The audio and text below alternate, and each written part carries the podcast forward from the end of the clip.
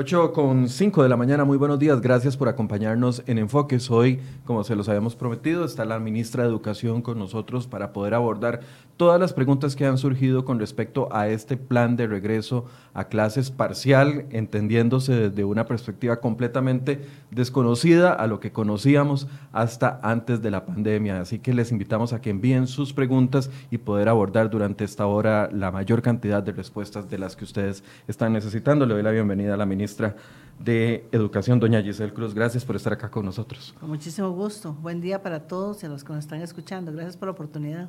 Muchas gracias, doña Giselle, por abrirnos el espacio. Tal vez lo que le planteaba de primero es el hecho de que la, en los cursos lectivos que conocíamos hasta el 6 de marzo, ya eso no existe, ya eso desapareció por completo. Bueno, eh, estamos en una situación eh, inédita, ¿verdad? Una situación extraordinaria eh, como nosotros teníamos configurado el curso lectivo antes de cuando iniciamos este año, el 10 de, febrero, y a partir del 6 de marzo que determinamos el cierre eh, de las escuelas y colegios, realmente esa configuración del curso lectivo, como lo teníamos dispuesto de una manera bastante organizada, sabíamos lo que podía pasar, teníamos un calendario escolar para organizar todo ese curso lectivo, hoy no, no existe, hoy no es el, formato en que este, se venía desarrollando. ¿Por qué? Porque en una situación de pandemia y, donde el país eh, toma la decisión de la protección de la salud, que es la decisión correcta, correctísima, entonces tenemos que tomar una serie de decisiones para proteger a la población. Y en esto, eh, sabiendo que una de las condiciones es el distanciamiento físico y los centros educativos no cuentan con esa posibilidad de distanciamiento físico, con la cantidad de estudiantes por aula, entonces tomamos la decisión en el resguardo de la salud de este, no más clases presenciales. Y es cuando nos abocamos en una situación inédita a dar respuestas también, pero requieren, es una demanda de respuesta inmediata. Empezamos a construir todo el proceso de educación a distancia y, y es donde estamos hoy. Eh, y además trabajando la estrategia con la posibilidad de regresar a clases, hay que planear ese regreso a clases en el momento que las condiciones de salud no lo permitan. Ayer el país lamentablemente tuvo dos malas noticias. La muerte número 12 de una persona que ya se había recuperado del COVID, pero nunca de las complicaciones que le trajo ese COVID en cuidados intensivos, una señora de 70 años. Pero además tocamos un pico que, que desde hace varios días nos veníamos preparando psicológicamente, pero finalmente llegó y ese pico de 86 contagios nuevos esta situación específica de ayer cambia en algo lo que usted anunció hace un par de días de un regreso escalonado, pausado, a partir del 13 de julio? Claro, cambia en todos estos cantones o todos los lugares que hoy mañana o pasado mañana o un día antes del 13 de julio tengan esa condición que ha determinado el Ministerio de Salud específicamente y la Comisión de Emergencias como cantones o distritos en, en, naranja. ¿Por qué? Porque ahí las condiciones no son dadas. Lo primero es el resguardo de la salud y una de las variables que hemos tenido, hemos considerado en todo el proceso los protocolos, que estamos validando los protocolos con el Ministerio de Salud, aquí las decisiones se toman con el ente rector, que es el Ministerio de Salud, y en las conversaciones directas que tengo yo siempre con el Ministro de Salud para tomar esas decisiones. Entonces, en este sentido, cambian las condiciones para todas esas poblaciones que están alrededor de los cantones o los distritos en color naranja. ¿Por qué? Porque hay una condición de avance de la pandemia, hay, hay, más casos. Entonces, a partir de ahí es una variable que hay que considerar. ¿Qué es lo que nosotros estamos proponiendo? Validar la información que les estamos entregando a nuestros directores de centros educativos y a nuestros directores regionales, validar esa información para valorar cuáles, si, cuáles condiciones tiene cada centro educativo para poder iniciar un regreso a clases, como lo hemos dicho, de manera gradual, de manera pausada y de manera monitoreada. El monitoreo es lo que nos lleva a tomar decisiones y decir, bueno, aquí no se abre, aquí sí se abre, ir tomando esas decisiones día con día. Esto es una situación de día con día, siempre lo decimos. Lo que priva aquí es la incertidumbre. O sea, ahorita se está planteando el plan pero lo que va a determinar que se cumpla o no y donde se cumpla o no va a ser la situación, la conferencia de prensa del 12 de julio.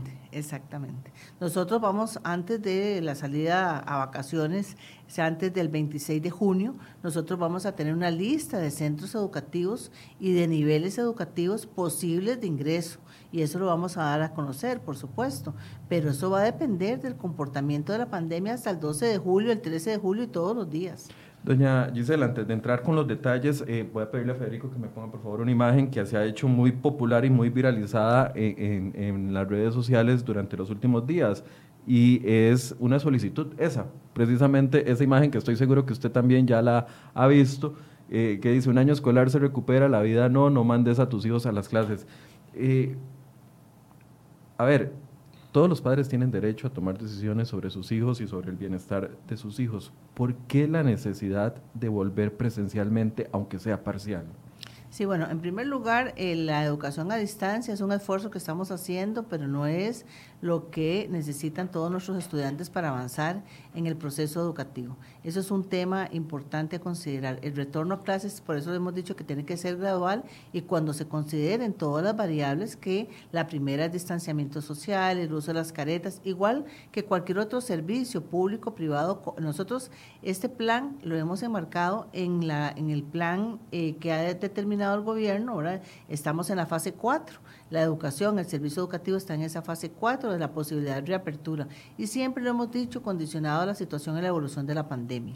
Entonces, hay poblaciones, hay estudiantes que no tienen las posibilidades de acompañamiento en sus casas la escuela no se puede trasladar a la casa. Los padres de familia no son los docentes de sus hijos, ni deben de serlo, ni tienen por qué serlo. Entonces es importante también ese retorno para poder ir valorando realmente y acompañando a los estudiantes en la medida que se pueda para poder ir avanzando en algunos procesos educativos. Hay eh, situaciones en muchos hogares que es necesario que el estudiante regrese a la clase, que regrese al, al centro educativo. Hay niveles también que hay que darles eh, material, hay que darles algún acompañamiento para poder ir avanzando en esos procesos. Entonces es parte también de la nueva normalidad que tenemos que ir valorando para ver dónde sí, dónde no. Hay algo muy importante y que la ciudadanía tiene que comprenderlo. Igual como pasó en la zona norte, se restringieron las medidas vehiculares porque las condiciones no son dadas. Igual nosotros, si no hay una condición dada para abrir un centro educativo, considerando todas las variables y los protocolos, en ese centro educativo no se va a abrir. Pero tiene que haber una valoración de ese retorno a la normalidad. Hay poblaciones eh, y hay estudios suficientes donde eh, entre más alejado esté cierta población en condición de vulnerabilidad del centro educativo, menos posibilidades tiene reincorporarse nuevamente al centro educativo. A veces pensamos en las poblaciones con las condiciones dadas, una casa, un acompañamiento familiar, eh, una, tienen la posibilidad de conectarse a Internet. O sea, recordemos que el país de 1.100.000 estudiantes, 500.000 estudiantes están en este momento con posibilidad de comunicarse con sus docentes a través de las plataformas, pero hay 535 mil que tienen algunos el dispositivo, pero no tienen eh, la conexión a Internet.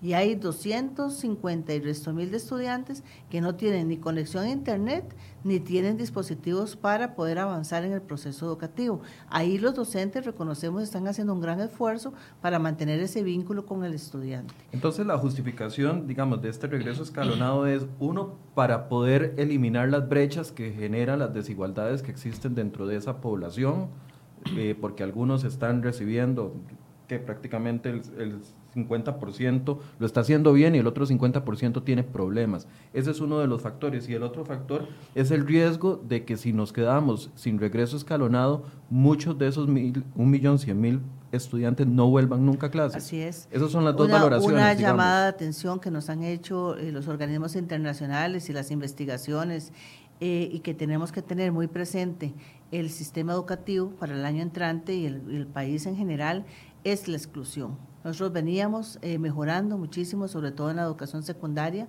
Eh, bajando los, los índices de exclusión y uno de los temores por varios factores.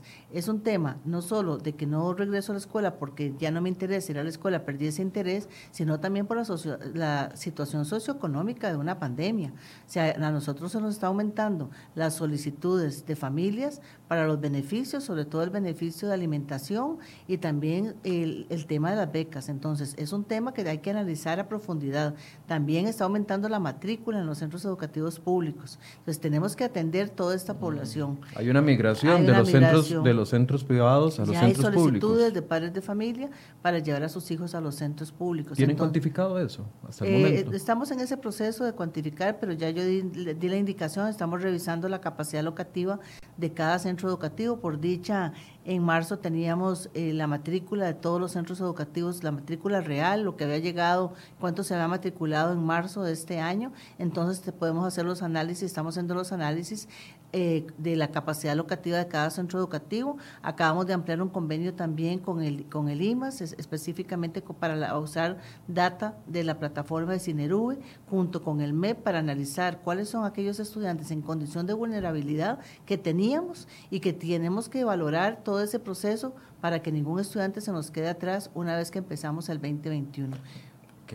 Señora ministra, entonces, bueno, el regreso va a ser escalonado. Dígame las condiciones que hay hasta el día de hoy para ese regreso. Grupos de 10 eh, eh, de 10 o 12 estudiantes. ¿De qué poblaciones estamos hablando?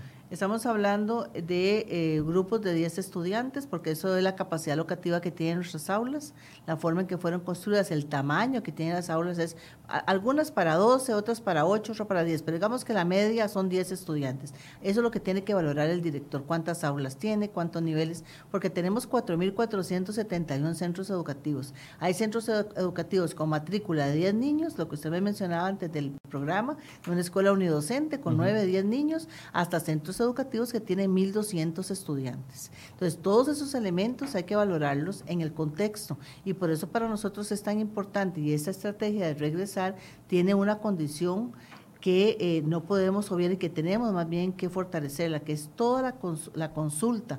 Es una, es una estrategia participativa, hay consulta a los directores de los centros educativos, a los directores regionales para tomar decisiones en conjunto. Entonces, una condición es grupos de 10 eh, estudiantes. Otra, todos tienen que usar la careta. Tiene que haber suministro de agua para el lavado de manos, que eso es muy importante.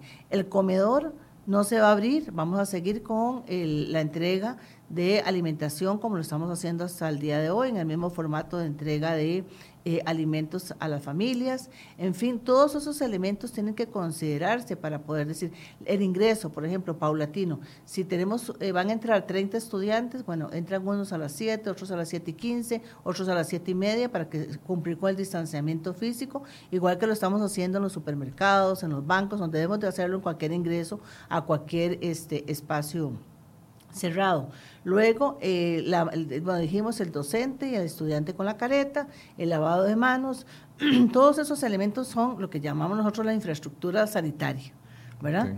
Luego, hay que, estamos valorando también dónde está funcionando bien la educación a distancia para que permanezca la educación a distancia. Si está funcionando bien, si los docentes están pudiendo comunicar con sus estudiantes, sus, los estudiantes están también con el apoyo de las familias, devolviendo este, la, lo que el docente le solicita. Llevamos ahí un proceso eh, de la mejor forma en las condiciones que se pueden, ¿verdad? Eso es un elemento muy importante. Eso es otro aspecto que está analizando de las cinco meses de trabajo que estamos con la estrategia. Eso es un elemento. La priorización de aprendizajes. Hay que priorizar aprendizajes fundamentales para sostenerlos en el 2020, 2021, 2022, que es lo que me corresponde a mí en esa administración. Y entonces eso es muy importante también. Ok, entonces, ¿funcionaría para cuáles poblaciones? Están, están quedando excluidas los niños más pequeños, ¿correcto? Están excluidos. Entonces, ¿de qué, de qué grados estamos hablando para este plan? Eh, no, no hay unos grados definidos todavía porque vamos a depender. Si hay una escuela que tiene nueve niños, con la que usted me mencionó, y puede haber distanciamiento social, y la maestra tiene, no, no tiene una condición vulnerable, eh, perdón, o no tiene este, algunos factores de riesgo, esa escuela podría empezar como tres o cuatro niños en un aula, tres o cuatro con la otra maestra en la otra aula, y, ahí se da el servicio educativo. Y además, ahí no hay una situación este, de COVID de contagios, no está determinado, entonces, ¿por qué negarle el servicio educativo a esa población? Llega la maestra, dan las, las condiciones necesarias, regresan a la casa, o sea, esos son todos los elementos que tiene que valorar el director del centro educativo, pero usted me dice, tenemos un colegio de 1.200 estudiantes, ¿cuál decisión debería tomar el director? Bueno, voy a traer los quintos años, los más grandes. ¿Cuántos quintos años tengo? ¿Cuántas aulas tengo? Y los profesores. Y hago la organización. Es una organización totalmente diferente, como lo que nos está pasando en muchos ámbitos, de lo que teníamos nosotros definido y, el horario, la salida al recreo, la salida del recreo, si no tenemos espacios abiertos, tiene que ser salidas al recreo este, diferenciadas entre un grupo y otro. Eh, es decir, entonces, en un mismo cantón o en un mismo, no sé, en una misma zona, voy a poner Guadalupe de ejemplo, un colegio puede que regresen de séptimo, octavo y noveno y quintos años, y en una escuela que queda a 200 metros solo los chiquitos de sexto, y en, una, en un kinder que esté a dos kilómetros puede que regresen algunos y otro esté cerrado, ¿es así? Exactamente, así es. Todo va a depender de las condiciones físicas de los centros, educativos. Nosotros hicimos un instrumento donde todas esas variables las conjugamos para ver cuáles centros educativos tenían todas esas condiciones y poder validar esa información con los directores, porque nosotros la tenemos teóricamente en un instrumento porque es la información que tenemos. Hoy tenemos más data que hace tres o cuatro años en el Ministerio de Educación y es un trabajo que hay que hacer muy importante. Y debo decirle que la data de cuántos estudiantes tienen computadora, cuántos tienen conexión a Internet, es una data que además nos ha tocado construirla todos estos días porque el país no tiene data específica en ese sentido. Con respecto a hogares conectados, tenemos la encuesta de NAO del 2019, donde dice que el 95% de los estudiantes, de, perdón, de las familias, tienen algún dispositivo y alguna conexión a Internet y un 5% no. Esa data gruesa no nos sirve. Tampoco nos servía saber la capacidad de Internet ni cuántos centros educativos tienen Internet. ¿Por qué? Porque lo que ahora necesitamos es en las casas y ese es el trabajo que hay que hacer también en el país de ahora en adelante con mucho más fuerza el tema de este de nivelar la cancha con es un tema de equidad también para acceder al conocimiento, la posibilidad de tener conectividad en internet para poder trabajar todos estos procesos. Veamos que este 2020 nosotros no podemos regresar todo el millón, cien mil estudiantes nuevamente a las aulas, porque va a depender del comportamiento de la pandemia. Y como, como Costa Rica ha venido evolucionando en este proceso, hay condiciones diferentes a otros países. Entonces tenemos que ir valorando esto todos los días, ver cómo se comporta, dónde avanza, dónde no avanza. Habrá momentos en que no va a haber, no se va a cerrar el centro educativo. Lo abrimos hoy, pero puede ser que en tres días tengamos que cerrarlo. Ya casi vamos a empezar a responder todas las preguntas porque son muchísimas, pero estamos haciendo un balance general. Entonces, para entenderle bien, de ese millón cien mil, quinientos mil lo están haciendo muy bien con la educación a distancia. Puede que no haya reapertura en esos centros educativos de esos quinientos mil. La prioridad serían esos 250 mil que no tienen ni, ni, acceso a Internet ni las condiciones para poder volver, si los centros educativos lo permiten. Así es, si tienen todas las condiciones necesarias para poder hacer una apertura segura los cantones donde haya alerta naranja no, ni siquiera se va a pensar en una apertura. es una disposición, ayer lo tomamos la decisión el señor ministro de Salud, don Daniel Salas y yo, él lo dijo en la conferencia de prensa y hoy también se vuelve a, repetir para tener esa claridad, pero esas son las decisiones que vamos tomando todos los días. Eh, incluso teniendo 10 estudiantes existe riesgo de contagio porque aunque se pueda mantener la distancia eh, de los pupitres, los niños no van a estar amarrados a los pupitres y van a tener contacto. Incluso el uso de una careta, nos explicaba el doctor eh, Avilés la semana pasada, infectólogo, que una careta eh, funciona mientras yo tenga la persona de frente, pero que tiene aperturas que en lo ideal sería usar la mascarilla y la careta. ¿Eso se está considerando? Claro, todos esos elementos hay que considerarlo. Lo que hemos decidido es que sea la, la, careta porque es más fácil de manejo para los estudiantes, se puede lavar, se puede limpiar, ¿verdad? Como igual. Vamos a ver, aquí hay varios elementos eh, importantes y tiene que ver con todo el protocolo. Eh, lo que nos han dicho insistentemente y más de 10 años el doctor Salas es el tema del lavado de manos, ¿verdad? Desinfectar las áreas, eso es muy importante en un centro educativo, hay que lavarse las manos por lo menos cada dos horas, hay que este, no tocarse la cara, o sea, todos esos protocolos que hace, ¿qué dice el protocolo una vez que ingresa a un proceso de presencialidad? Lo primero es recordarle todo el protocolo a los estudiantes. Eso va a ser importante. Este, luego, eh, recordamos el protocolo, lo que seguiría en el proceso de presencialidad es atender esa parte emocional con los estudiantes, cómo se sienten, cómo han estado viviendo esto, eso es importantísimo, es un elemento que hay que considerar en todos los ámbitos, pero en el educativo es muy importante. Hay estudiantes que la están pasando mejor que otros por las condiciones socioeconómicas, eso lo sabemos, las brechas se, se amplían, se evidencian más en una situación como esta, entonces eso es un elemento muy importante también, esa posibilidad de expresar cómo me siento, qué está pasando, cómo nos podemos apoyar entre todos, y luego sigue toda la revisión de, la, de la parte del contenido pedagógico para poderles ayudar para que vayan avanzando y van a sus casas y siguen trabajando y van y vienen. Las lecciones van a ser de pocas horas al día. De pocas horas al día. ¿De cuánto estamos hablando? Estamos hablando que no sea más de 3, 4 horas al día, depende del nivel y de la cantidad de estudiantes. Okay. Voy a empezar a hacer las preguntas porque ya la gente me está reclamando mucho de que no estamos yendo a lo que ellos están preguntando. Dice Gloria García, ¿qué pasa con los centros educativos o maestras que no dan clases virtuales? Bueno, las que no dan clases virtuales tienen que eh, reportarle al director del centro educativo. Hay un director de un centro educativo, igual cuando no llega un docente que está ausente, se reporta eh, se le dice al director qué es lo que está sucediendo. Eso es que los padres de familia tienen ese deber de comunicarse con el director o el supervisor del centro educativo. Igual que cuando estamos en una situación ordinaria, cuando un profesor no llega hay que justificar. Ok. ¿Va a perder el año algún alumno? Miren, esto es Esa un es la pregunta más frecuente que estoy viendo en, todo eh, lado. Primero, para la población que está en que no está recibiendo ningún tipo de eh, asistencia por parte de sus profesores. Eso es tal vez la duda más, más importante. Y la otra gente dice, de los que regresen a clases, ¿qué, pasa con los otros que no regresen? ¿Esos van a perder el año? Vamos a ver, nosotros no podemos poner la condición de reprobado o aprobado a un estudiante. Nadie decidió estar en una pandemia. Eso nos llegó, le llegó a Costa Rica, le llegó al mundo. Nosotros tenemos que ser lo suficientemente creativos e innovadores para poderle dar ese seguimiento al estudiante, ir viendo cómo va avanzando, ahí tiene un nivel de responsabilidad. Unos estudiantes, los padres de familia también tienen ese para reportar el trabajo que les piden sus docentes, qué tipos de trabajos, cuántos trabajos, eso es lo que estamos definiendo. O sea, las condiciones para el segundo semestre van a cambiar. ¿Por qué? Porque ya estamos eh, analizando la situación, tenemos más data. Recordemos que lo primero que hicimos fue montar en, menos de dos semanas una plataforma para poder trabajar con los docentes, ayudarles en, el desarrollo de habilidades tecnológicas los que no los tenían y a potenciar las que ya tenían esas habilidades para que fuera la plataforma, la, la, la, forma en que, eh, bueno, la forma oficial para poder organizar el trabajo.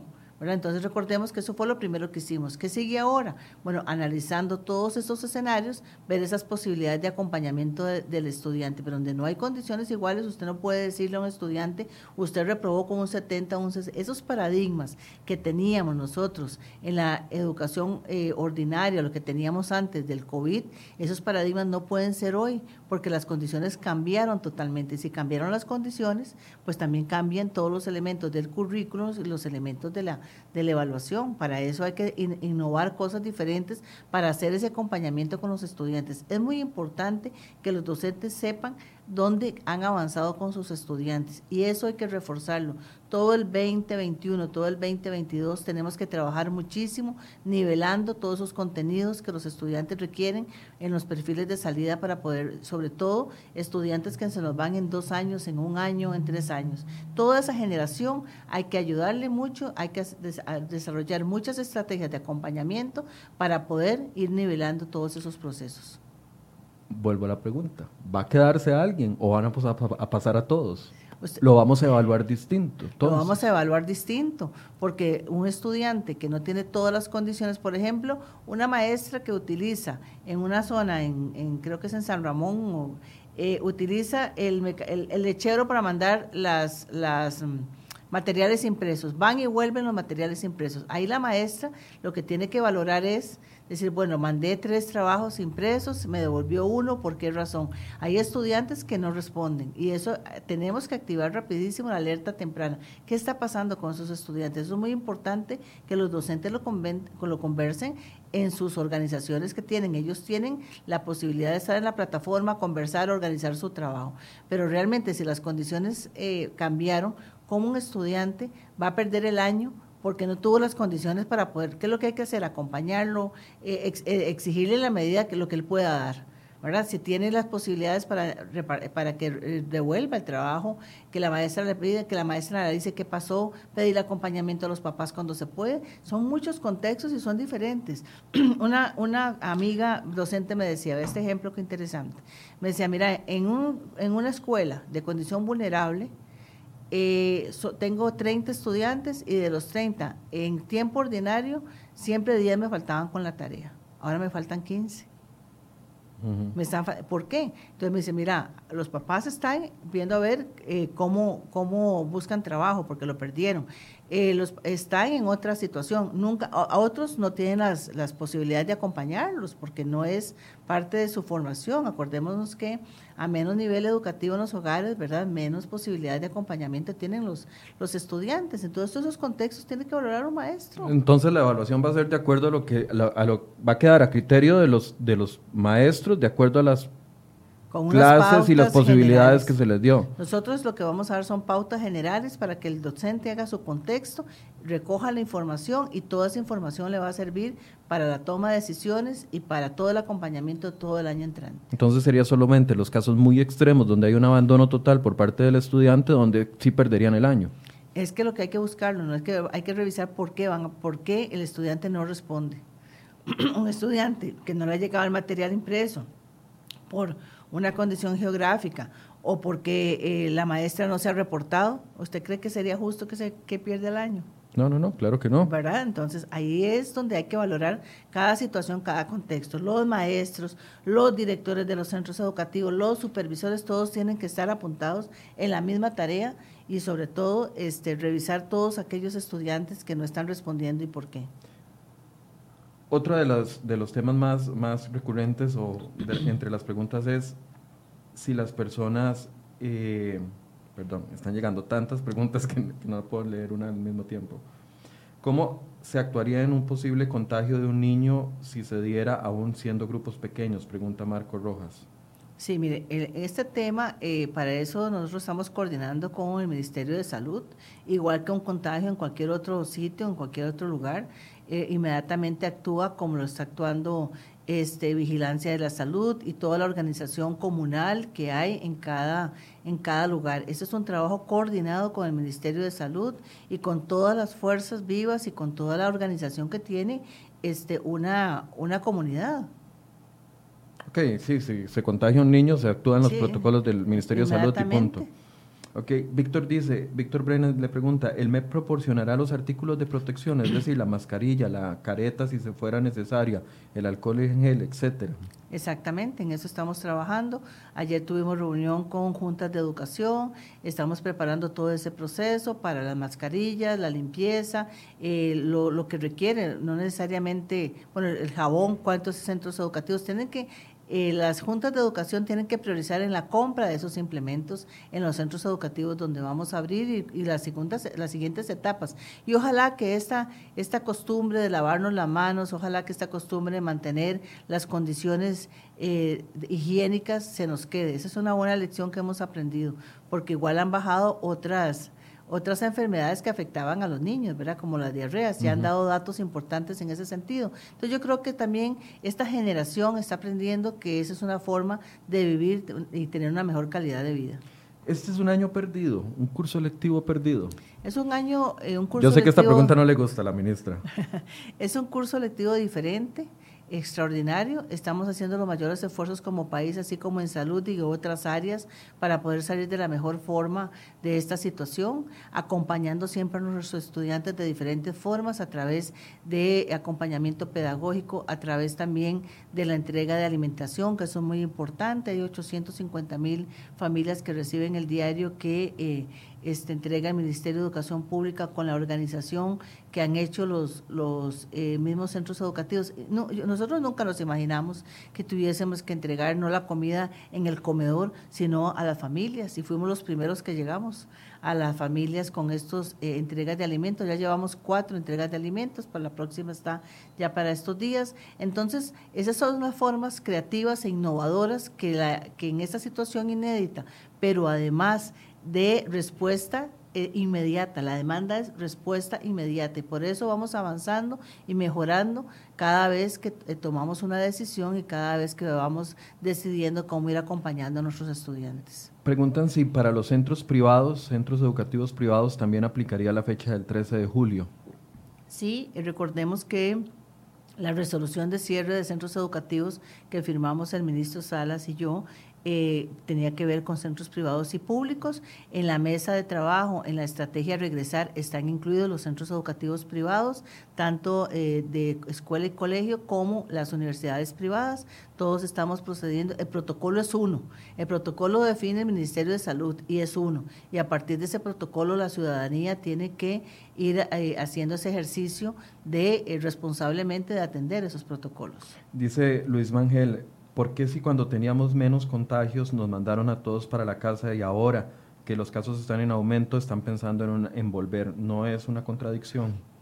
Vamos a ver, la estrategia regresar está dentro del marco, ¿verdad?, de las fases de reapertura de servicios públicos y privados. Y siempre dijimos, en el momento que aumenten los casos y hayan condiciones no dadas para abrir los centros educativos, no abrir, pero hay que prepararse, hay que esperar las condiciones. No podemos estar de brazos cruzados esperando a ver qué sucede, porque aquí la incertidumbre es de todos los días. Entonces, por eso dijimos, hay contagios en estos cantones, ahí no vamos a abrir los centros educativos.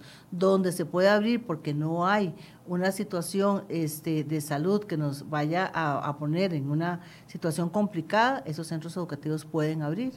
¿Qué va a pasar con los padres, con, bueno, con los niños cuyos padres tomen la decisión de que a pesar de que se abre parcialmente, no los van a enviar? Eso es importante. Yo creo que aquí hay que hacer un llamado a los padres de familia eh, para que el servicio educativo es un derecho, el hay un derecho a la educación de los estudiantes, ¿verdad? Y de sus hijos, que lo valoren, que realmente es importante ese contacto con este, la escuela. Hoy muchos niños también están decidiendo regresar, quieren regresar a las aulas y, y yo creo que hay que darles la oportunidad, pero el padre de familia eh, valora todas esas condiciones.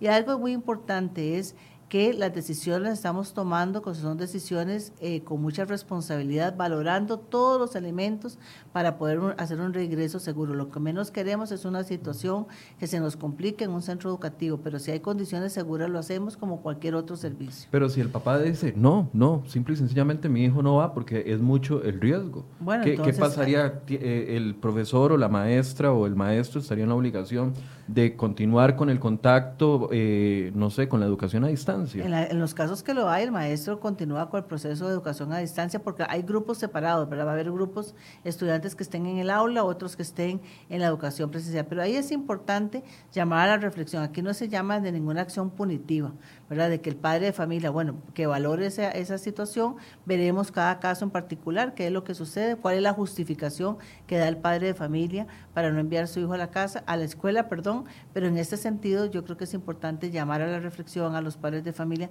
sobre todo aquellos estudiantes que no tienen las condiciones en sus casas para poder avanzar en un proceso educativo. Sabiendo que la población adulta de este país tiene un amplio historial de eh, enfermedades que son consideradas de riesgo con el, con el COVID-19, como lo es la hipertensión, como lo es eh, la diabetes, como es el asma.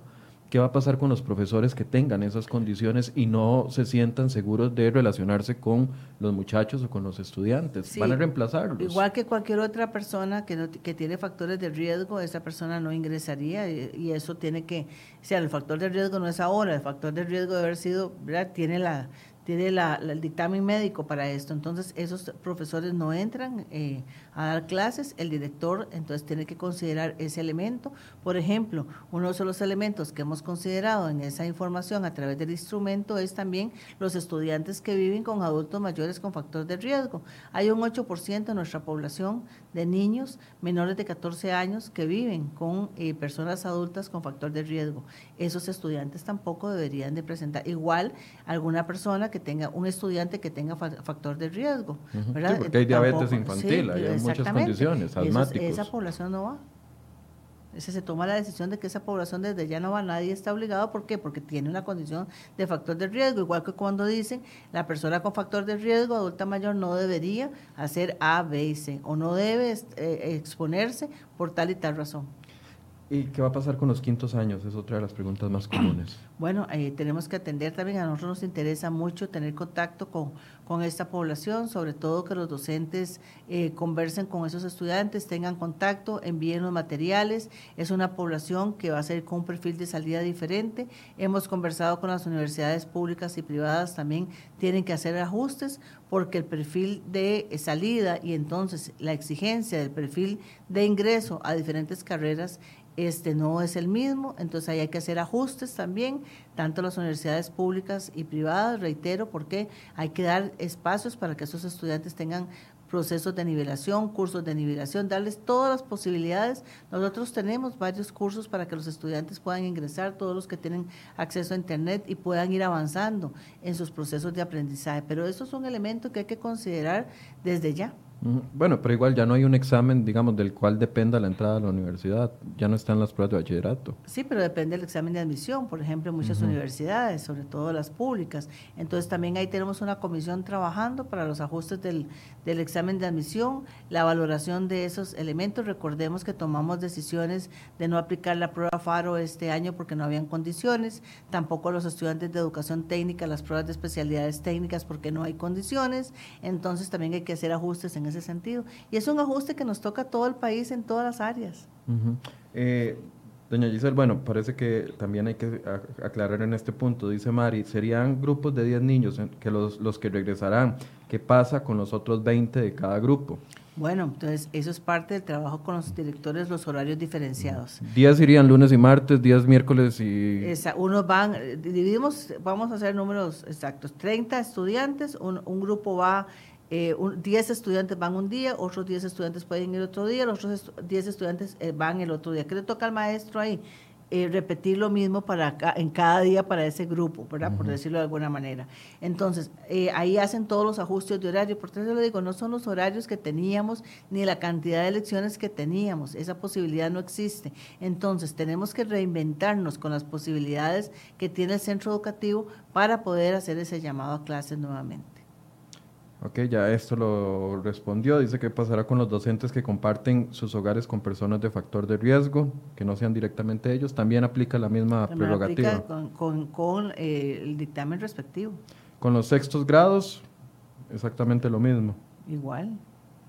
Hay muchas personas que tienen a sus hijos en colegios privados y que están en quinto año y que ya empiezan los cobros de las graduaciones, de las eh, eh, actividades de fin de año y no hay incertidumbre de que eso vaya a suceder. ¿Qué, se les puede recomendar a esos padres? Usando un poco la lógica, ahora cómo viene esto y la situación, eh, yo creo que deberían de reconsiderar esos elementos de la forma en que veníamos haciendo las cosas, igual el baile de graduación, que otras formas podemos celebrar la conclusión de un, de un nivel educativo.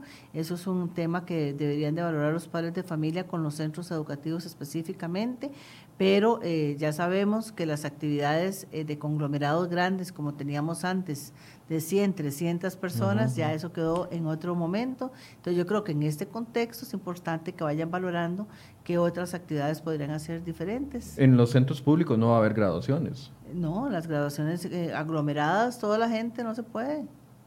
Ok, saquémonos esa idea de la cabeza. Dice Mauricio Rodríguez, ¿qué pasa si en un distrito si un distrito no está en alerta naranja, pero un distrito aledaño o vecino sí lo está, se van a abrir los centros educativos. En eso tenemos que revisar con el Ministerio de Salud todos los centros educativos y las condiciones que hay para ese momento, para tomar las decisiones. Es muy importante, una de lo que tiene el instrumento de la parte de la validación que tienen que hacer los directores es de dónde vienen sus docentes. Eso es un elemento muy importante a considerar también. Ok, buenos días. Los muchachos que tienen que hacer exámenes de bachillerato por madurez los van a aplicar como lo habían acordado. Bueno, eso va a depender de cómo evolucione esto. En algunos, anoche lo conversábamos con eh, mi viceministra académica, con doña Melania, donde eh, posiblemente en los cantones color naranja no vamos a poder aplicar la prueba de bachillerato en, este, en agosto como la teníamos definida. El, otro año va a ser un año de mucha nivelación. Tiene que ser un año de mucho ajuste, de mucha nivelación, también de nuevas perspectivas. Eh, hay un tema interesante que hay que poner sobre la mesa, es realmente después de esta pandemia hay que replantearse cuál es esa educación que queremos en el 2030, hacia dónde tenemos, qué decisiones tenemos que tomar en ese sentido, desde la pertinencia del currículum, todos los elementos que están configurados en la escuela que teníamos, es importante eh, poner sobre la mesa esa discusión y poder avanzar en, paradigmas mucho más... Em, de avanzada, ¿verdad? Lo que veníamos eh, hablando hace algunos años. Este salto, por ejemplo, de que todos los maestros estén en una plataforma tratando de hacer su mejor esfuerzo para desarrollar capacidades tecnológicas, eso no lo hubiéramos logrado en 10 años. O, por ejemplo, tener... Solo, obligados hacemos las cosas. Entonces, esa es una forma. El país replantearse eh, el tema muy importante que hemos venido promoviendo en esta administración, la red educativa del Bicentenario. Hoy más que nunca ocupamos tener una red educativa con contenido pedagógico que de manera remota los padres de familia, los estudiantes y los docentes puedan accesar para poder apoyar mejor y hacer una, una, educación más integral desde el centro educativo. Esto no significa que no volvamos a la presencialidad, significa que volvamos a la presencialidad desde otro paradigma, desde otra perspectiva, donde seamos más flexibles, con el currículum, digamos, seamos más flexibles en las formas de enseñar, que sea un currículo más pertinente a, los requerimientos de las generaciones de hoy. Entonces yo creo que también esto nos lleva y nos motiva a reflexionar en ese sentido. Dice Daniel Chavarrija, ¿cómo va a funcionar el cuidado en los recreos, ya que no es parte del tiempo laboral de un docente? ¿Cómo van a verificar que se aplican los protocolos en buses públicos? ¿Qué sucede durante el traslado hacia los centros educativos? ¿El MEP asumiría algún tipo de responsabilidad si algo pasa en ese proceso? Vamos a ver, el tema del, del, transporte es un tema de todos, ¿verdad? Igual cuando nos transportamos para cualquier otra actividad, se tienen que cumplir los protocolos en el transporte público y por supuesto que en el, en transporte, transporte escolar. Y con respecto a los recreos, hay que hacer diferenciación a la hora de salir al recreo. Y yo creo que en esta situación en que estamos eh, y en, una, en la situación en la que estamos, en la condición socioeconómica y en una pandemia, yo creo que deberíamos de reflexionar sobre las funciones que nos competen y no nos competen. O sea, un docente decir que no va a cuidar en el recreo porque no le toca, ¿verdad? Es como decir, bueno, vamos a ver de qué estamos hablando, ¿verdad? Y cuál es la competencia en este momento. Yo creo que es un, es un asunto también de llamar a la reflexión en los temas de solidaridad, en el tema de la competencia ciudadana que nos corresponde. Hoy más que nunca tenemos que ser más reflexivos y más conscientes de la ciudadanía y de las competencias y los deberes y derechos que tenemos como este, habitantes de este país, pero eh, los docentes siempre han hecho su mayor esfuerzo, siempre dan la milla extra para poder salir de cualquier situación y yo no dudo que esta, en esta situación también podamos salir todos juntos. Los centros de educación especial. Los centros de educación especial en este primer ingreso no van a ingresar y sobre todo las personas, las, este, este personas las personas con discapacidad con factores de riesgo. No necesariamente una persona con discapacidad tiene un factor de riesgo, pero una persona con discapacidad con factor de riesgo, entonces esa persona tampoco tiene la, tiene la justificación para no ingresar. Yo, yo sé que el análisis va a ser individualizado y que tal vez las cifras eh, van a estar listas hasta que ya se aplique eh, y sea 13 de julio, 15 de julio, pero ¿cuál es la expectativa? Un poquito antes. No, no, digo yo, las cifras de, lo que, de los centros educativos que realmente volvieron y la cantidad de estudiantes que realmente volvieron. ¿Cuál es la expectativa? con variables que hemos, con las variables que nosotros eh, hemos analizado, de los 4.471 centros educativos andan alrededor de 2.500, 2.600 centros educativos que tienen las condiciones para volver. Eh, comprando todo el tema de jabón y todos estos elementos. Eso es más o menos la cantidad de centros educativos. Pero eh, a partir de ahí hay que hacer todo el, ejercicio, un 50%, con el trabajo con el distanciamiento social. Es, hay que hacer el distanciamiento físico en ese elemento para poder cuántos niveles. Eso representaría... Eh, Más o menos un 25% podría ser en la primera etapa. si las Bueno, eso lo hicimos, perdón, antes de eh, la alerta naranja en los, en los cantones. Tenemos que volver a revisar la data. Por eso, entonces, del 100% de los centros educativos aspirarían a un 50%, de los centros, que representa un 50% de los estudiantes. Aproximadamente un 500 mil estudiantes. 500 mil estudiantes, pero ahora hay que volver a revisar esa data con lo que pasó estos días, lo que está pasando en los cantones de alerta naranja. Si los cantones de alerta naranja se siguen expandiendo en la zona norte, que es muy probable que eso vaya a seguir sucediendo con el comportamiento que hay con los migrantes, eh, igual, si todo sigue enfocado en la zona norte y en algunos cantones, el plan sigue para el resto del país. Así es. ¿Cuánto van a evaluar ese plan? ¿Durante cuánto tiempo? Para ver si es sostenible en el tiempo. No sé, tal vez el 13 de julio vuelvan y el, y, el, y un mes después el MEP diga, esto no está funcionando. Esto es diario, es un monitoreo constante y para eso estamos trabajando con eh, ese, ese, espacio de monitoreo regional. Es un tema de eh, cada centro educativo y es un tema de cada dirección regional ir valorando todos estos procesos donde tomamos decisiones día a día. Pregunta Nela Méndez, ¿dónde se debe justificar o con quién se debe justificar que hay una persona de factor de riesgo que no podría volver? con el director del centro educativo, igual cuando eh, hay un estudiante o un, o un docente que no puede dar las clases porque tiene una situación de salud. El, director de cada centro educativo o directora va a ser el encargado de... Igual que ahora, son funciones de los, de los directores, eh, a, ellos es ese que se les avisa. Igual como cuando usted no va a ir al trabajo, usted le avisa a su jefe. Ok. Eh, son muchas las preguntas, pero son algunas repetitivas. Eh, el tema de las bucetas, si se va a seguir pagando el subsidio, preguntan por acá. Sí, claro, los beneficios los seguimos nosotros, eh, no, no, podemos quitar beneficios porque no sabemos cuándo vamos a recuperar la posibilidad de volver a las aulas. Entonces, eso es un tema de todos los días. Eh, Carla Cáceres, ya lo preguntamos, se lo repetimos, doña Carla, con respecto a los niños con necesidades especiales no van a volver a clases en este primer... Eh, Con factores de riesgo y alguna eh, discapacidad de factor de riesgo. Por ahora los centros de educación especial tampoco. Sí. Eh, hablemos de la evaluación, que era algo que conversábamos antes de... hay que sacarnos de la cabeza el tipo de evaluación que había previo a esta pandemia. Así es, y yo creo que es una oportunidad también para pensar de una manera diferente.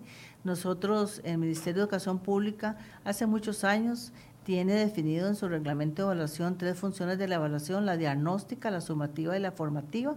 Creo que es un buen momento para eh, posicionar tanto la evaluación diagnóstica como la evaluación formativa. Tenemos que saber en qué nivel de logro están nuestros estudiantes para poder avanzar y poder ir eh, registrando lo que nosotros llamamos los técnicos o académicos, un registro de desempeño donde cada estudiante sepamos dónde está. Yo creo que es una buena oportunidad también para hacer un cambio paradigmático importante que hemos venido conversándolo durante los últimos 20 años, pero está tan posicionado el tema cuantificable, el tema del número, ¿verdad? que no hemos podido avanzar en este tema, pero creo que es una buena oportunidad para registrar esas nuevas prácticas. ¿Cuál será la dinámica en las bucetas de transporte de estudiantes? Igual que la dinámica de un autobús, eh, los protocolos, distanciamiento, el uso de la careta, la desinfección, las mismas, las mismas condiciones. Para no asistir, habría que presentarle un dictamen al director del centro educativo, un dictamen médico. Una justificación es lo que está siempre en nuestro reglamento de evaluación de los aprendizajes.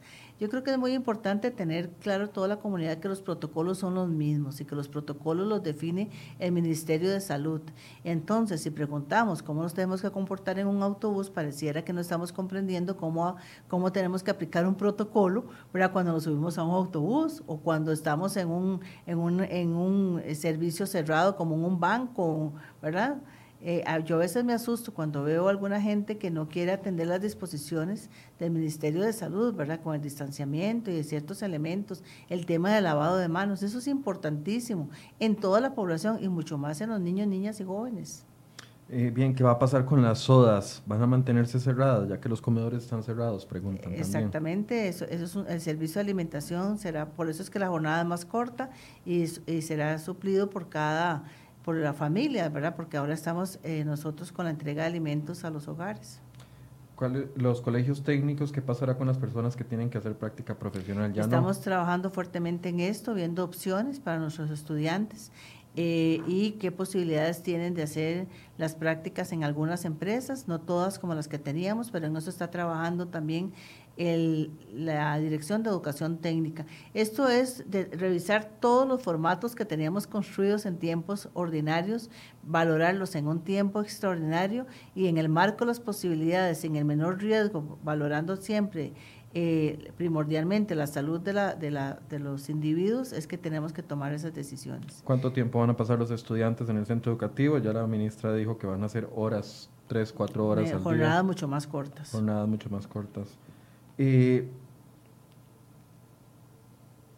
creo que esto va a obligar a todos los, los padres a acercarse a los centros educativos en los próximos días para ver cómo va avanzando, ya que mucho depende de las condiciones de cada centro educativo, o cómo, cómo va a ser esa comunicación para que los... El director con los padres de familia, el director como siempre, los docentes con los padres de familia, yo creo que eso ahí tiene que, no, no es ir a llegar al centro educativo todos, porque no se trata de aglomerarnos en el centro educativo, se trata de tener una comunicación constante con nuestros, eh, con los docentes y con los estudiantes.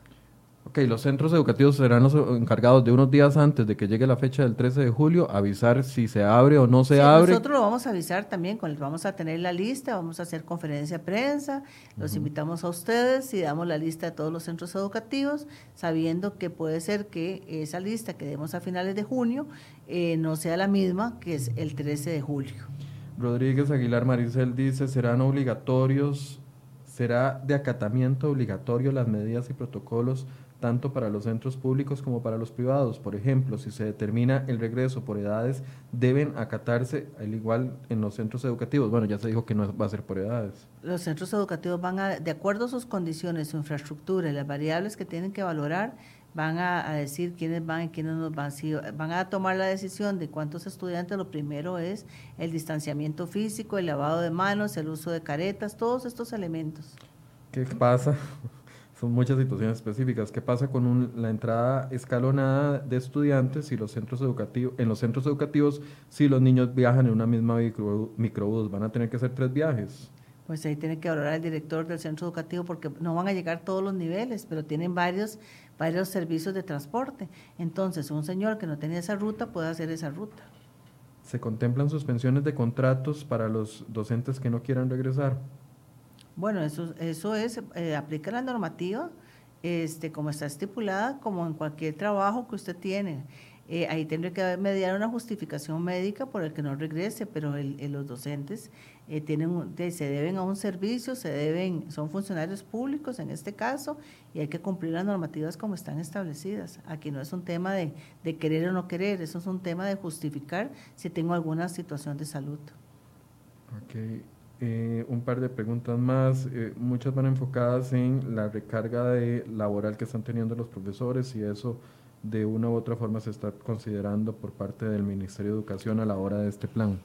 Eh, un aspecto importante que se ha valorado en Costa Rica y en el mundo y hay ya evidencias es del recargo que están sufriendo las familias en particular las mujeres, hay evidencia de que les está tocando o nos está tocando doblemente fuerte en el sentido de atender el trabajo, atender la casa y atender los niños y las niñas que, de, de, ese hogar. Entonces, y también le está pasando a los docentes en todo el mundo. Yo creo que también es importante valorar esos elementos. Nosotros hemos sido muy claros en un documento que emitimos eh, en abril, que es el de las orientaciones para la educación a distancia. Ahí dice de la dosificación de trabajos que hay que mandarle a los estudiantes.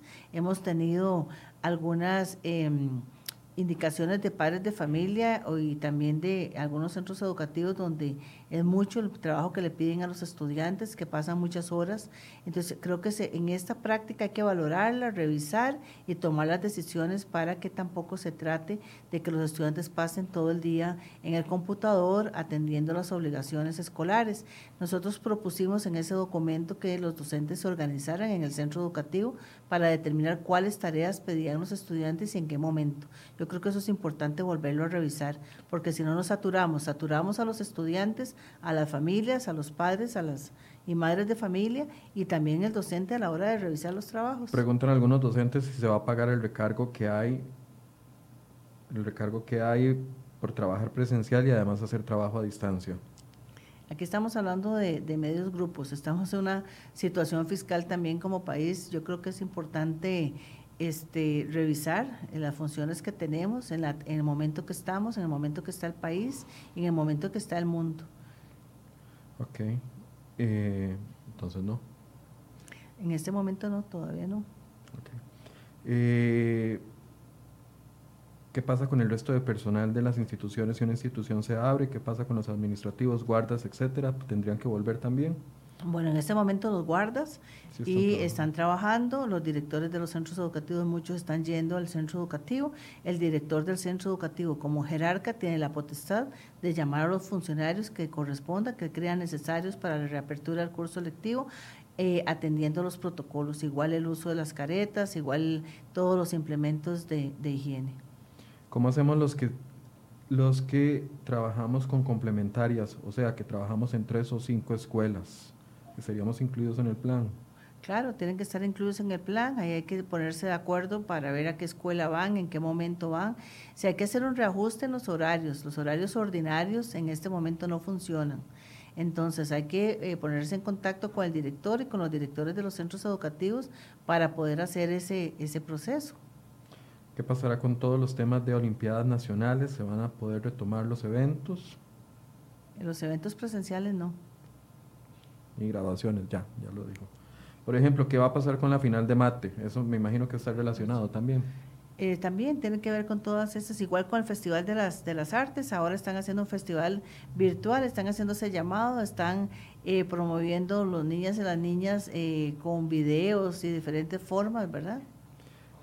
Bien, eh, señora ministra, una conclusión. Hay muchas preguntas, casi que todas les recomiendo a las personas que están preguntando ahora hasta el final que revisen la transmisión desde el principio, porque muchas de las preguntas que están haciendo ya las contestamos al puro principio. Eh, una, un cierre, doña Sí, claro. Eh, en primer lugar, bueno, el Ministerio de Educación Pública ha venido ya casi un mes trabajando con la estrategia de regresar. Nos pusimos un horizonte que es el 13 de julio como una meta, como una, una, una, fecha propuesta. En realidad esa, esa fecha va a estar condicionada a la situación de cómo se comporte el avance. No, no está escrito en piedra ese 13 de julio. En, en un caso de pandemia yo creo que nada está escrito en piedra salvo los protocolos para poder salir más adelante de, adelante de esta situación. O sea, eso sí debería estar escrito en piedra y si pusiéramos atención a los protocolos, yo creo que nos iría mucho mejor.